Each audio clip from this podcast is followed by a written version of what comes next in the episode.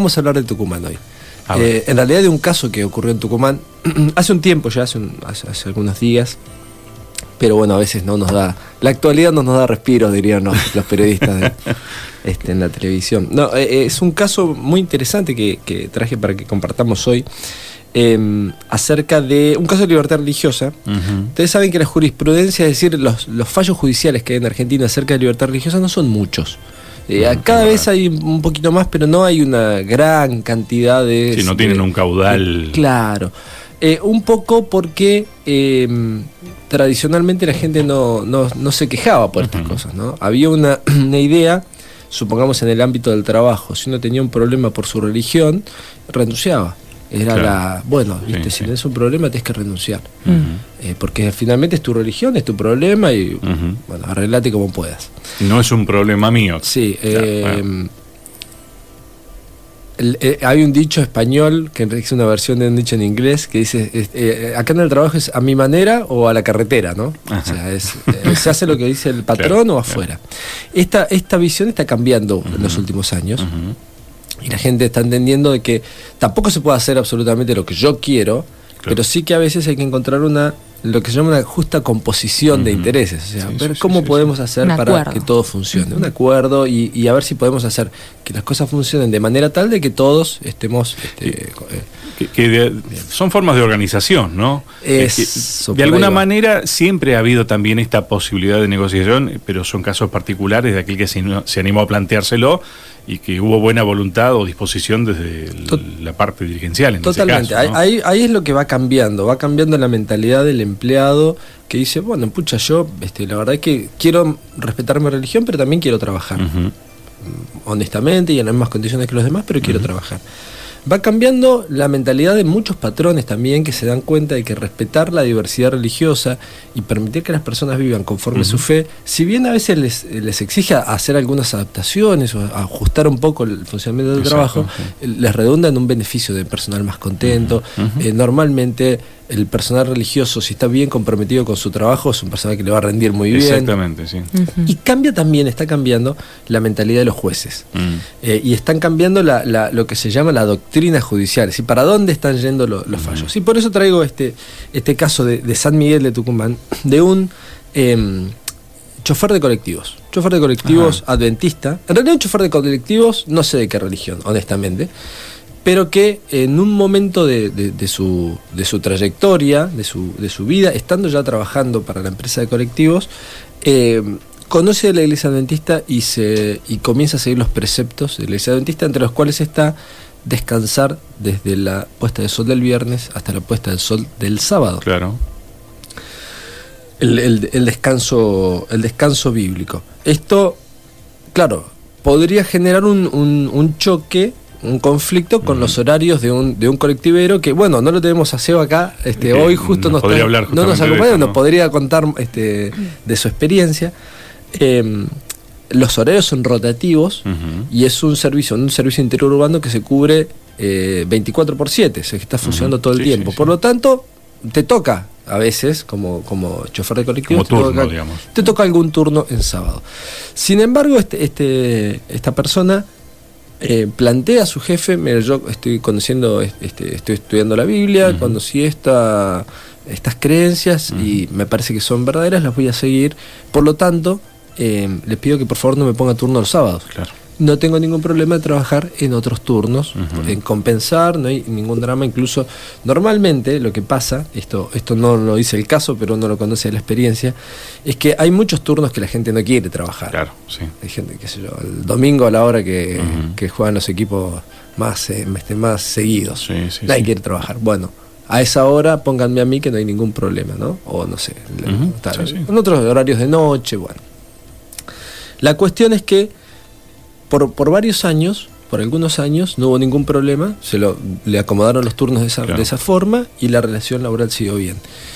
En un determinado momento hubo un cambio, mm. un cambio, eh, ya le comenzaron a poner turnos para que trabaje el sábado. Esta persona, claro, no hay nada por escrito, ¿no? Estos son arreglos verbales que se hacen. Entonces, bueno, pero no, pero tenemos un arreglo, no, pero tenés que venir como, como vienen todos.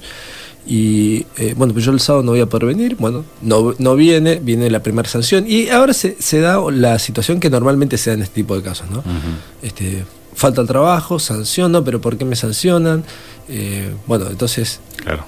va, va increyendo, va escalando este, la, la, el, este, el conflicto. Claro, se va tomando la vía de lo, este, no sé si llamarlo, lo legal sería. Sin entrar en lo judicial, pero... Sí, sí, sí, sí. Por, lo menos lo reglamentario. el reglamento duro, ¿no? Acá dice que tiene que trabajar así, bueno, pero yo, bueno. Esta persona recurre al INADI, al, organismo que se encarga de este, combatir la, discriminación en, en nuestro país. Eh, pidiendo su, intervención y pidiendo un dictamen que diga a ver si la conducta de la empresa es o no discriminatoria. El conflicto sigue, cada vez las sanciones son mayores, de suspensión, de amenaza de, despido. Finalmente, eh, eh, este, este, empleado termina por darse por él mismo por despedido, porque dice la verdad es que en esta situación este, no se puede seguir, así que yo me doy por, por despedido. Y entonces comienza la... Este, el, juicio. Ahora el conflicto, sí, judicial, el reclamo judicial. Y en este reclamo judicial... ¿Cuántas estaba pensando, ¿no? ¿Cuántas situaciones quedan ahí nomás también? Claro, claro. Sí, sí. Por eso digo, esto es lo que, esto es lo que normalmente pasaba, ¿no? Eh, y, a lo que la gente estaba acostumbrada, muchas veces decía, bueno, al final el problema es mío, porque yo soy el que tiene una religión rara, y entonces, bueno, me tengo que aguantar. Hasta el día de hoy hay gente que tiene esa, esa, esa forma de pensar y es respetable. Em, lo que nosotros siempre hemos pensado y siempre hemos sostenido es que eh, en un país laico y en un país, a ver, laico, entre otras cosas, significa que es, neutral en materia de religión, significa que no te beneficia ni te perjudica por tu religión. Por lo tanto, por más rara que sea tu religión, no tiene por qué perjudicarte eso. Hay que buscar los mecanismos para ponerte en igualdad de situación con el resto de los. Puede ser que, muchas veces incluso uno mismo no conozca cuáles son los propios derechos. Ah, no, totalmente. sí, sí, claro, claro. Hay, hay muchísimo eh, analfabetismo en cuanto a los derechos. Esta, es la verdad, no sabemos, no, sabemos lo que nos corresponde. Pero, pero insisto, más allá de poder aprender esto o no, qué derecho tenemos, a veces estaba esta sensación de no, no, viste, no es una actitud cristiana reclamar, lo cual insisto, es, una, es, es respetable, pero me parece que también hay espacio para pensar, bueno, ¿por qué no puedo tener el mismo derecho que tienen los demás? Siempre que uno em, pida las cosas con honradez, con armas nobles, sin, no queriendo ni abusarse ni perjudicar. No queriendo sacar ventaja, ¿no? Este, se entiende. Bien. La empresa dice no, este, la verdad es que no, acá no hubo ninguna discriminación, dice la empresa. Eh, en realidad lo único que hicimos fue aplicar el mismo reglamento que, a todo el mundo. Acá ni siquiera hay un, hay un problema de, libertad religiosa, porque nosotros no le obligamos a hacer nada. Eh, lo único que le decimos es que cumpla con su obligación de, su, de su, contrato laboral. Y un par de argumentos que se presentan siempre, que yo creo que acá la empresa le erró, el abogado de la empresa le erró en los argumentos. ¿no? Uno es, eh, dice, si yo le hago una excepción a esta persona, estoy generando una desigualdad. Estoy, estoy perjudicando a los compañeros, ¿no? porque en realidad todos tienen que estar en igualdad de situación. Y en realidad el error está en no ver que la desigualdad ya está. Ya está, Porque hay uno que le da igual trabajar el sábado que el domingo, que el, que el miércoles, y hay otro que no le da igual. Y no lo puede eh, no se puede hacer el sonso, decir, bueno, está bien, trabajo. No puede, no puede porque su conciencia no se lo permite. Entonces, me parece que ahí está la falla, no ver que la desigualdad ya está y que lo que uno hace a veces al, hacer una excepción es reparar esa desigualdad o intentar, de, intentar equilibrarlo. ¿no? Y este, para remacharla, dice la empresa, en realidad lo que hace esta persona es se autodiscrimina por tener esas creencias. Se autodiscrimina. Ah. Él solo se está excluyendo al, adoptar esas creencias. Y entonces es una visión muy problemática porque, como decíamos, en un Estado laico, eh, y la verdad es que tendríamos que tratar de buscar espacio para todos independientemente de nuestras creencias. Eh, no que uno porque tiene una creencia tiene lugar y el otro porque adopta otra creencia, entonces automáticamente queda fuera.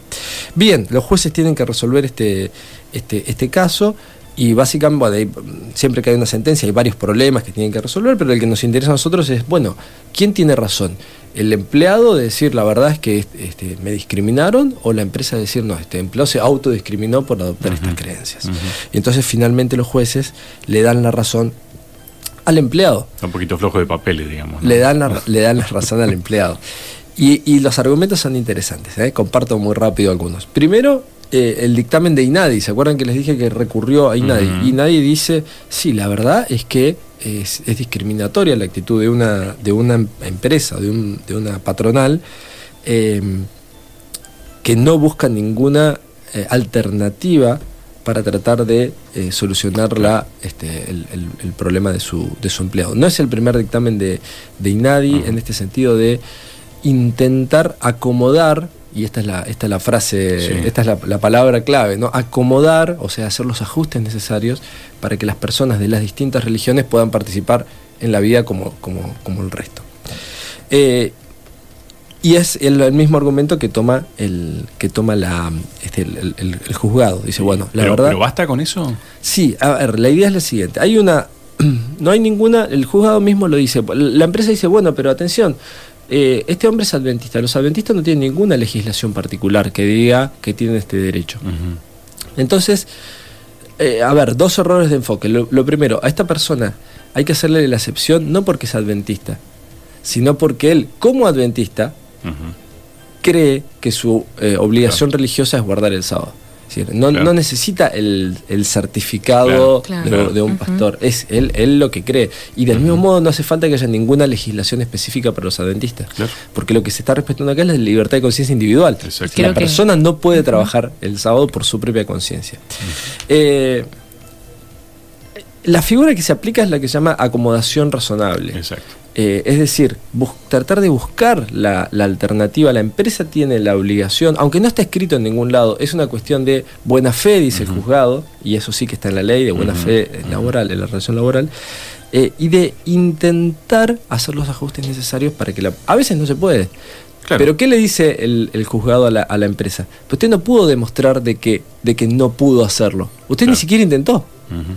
Usted dice, no, pero es un lío si le tengo que cambiar, pero no lo demostró en ningún momento. Usted tiene que demostrar cómo es un lío o cómo le genera mayores costos o cómo le genera una interrupción del servicio. O más, por el contrario, si previamente se había podido hacer un arreglo sin que esté en el marco de lo legal, este, el antecedente te indica que sí se podía. Exactamente, dice, pero ¿cómo un montón de años lo puedo hacer y de repente no lo puedo hacer más? A ver, puede pasar tiene que explicar cómo, tiene, tiene, Que, tiene que justificar o tiene que demostrarlo. ¿Cómo son los juicios? Tiene que uno llevar evidencia, tiene que llevar las pruebas. Si fuera una empresa que solamente trabaja en, el horario del sábado, claro, no puede acomodarlo. Por ejemplo. O una empresa que tiene solamente un empleado. Claro. Y el empleado dice, no, el sábado no vengo, y, pero hay que cerrar entonces. No se puede. Ahora, una empresa que tiene 600 empleados. Claro no le puede acomodar a uno. No, si le acomoda a uno, le tengo que acomodar a todos. Ahora, ¿usted me puede comprobar de que todos le están pidiendo? ¿O a usted le parece que capaz que todos le van a pedir? Claro. Claro, claro. Porque capaz que no le van a pedir todos. De hecho, las estadísticas muestran que son muy pocos los casos de acomodación que se piden. Uno dice, no, si le doy uno, le tengo que dar a todos. Si le doy a este, le tengo que dar al otro para que se vaya al cumpleaños de 15. No, porque no, es lo mismo.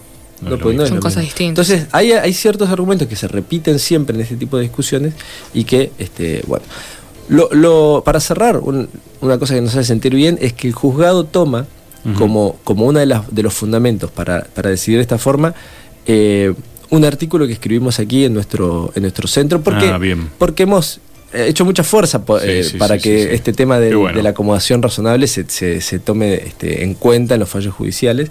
Y una vez más, ya había pasado en otros casos, nos vuelven a, tomar como referencia y la verdad que es una alegría porque uno trabaja en un ámbito intelectual y académico, pero que quiere que tenga un impacto finalmente en la práctica. ¿no? Qué bueno, ¿no? Así que una muy buena noticia que llega desde, desde Tucumán y que nos, nos alegra mucho y vamos por el camino correcto, me parece. Y, va más allá de la alegría personal y demás, eh, sino que realmente, qué bueno poder ayudar. Totalmente, totalmente. Muchas gracias, Juan Martín. A ustedes. Buen tema, ¿eh?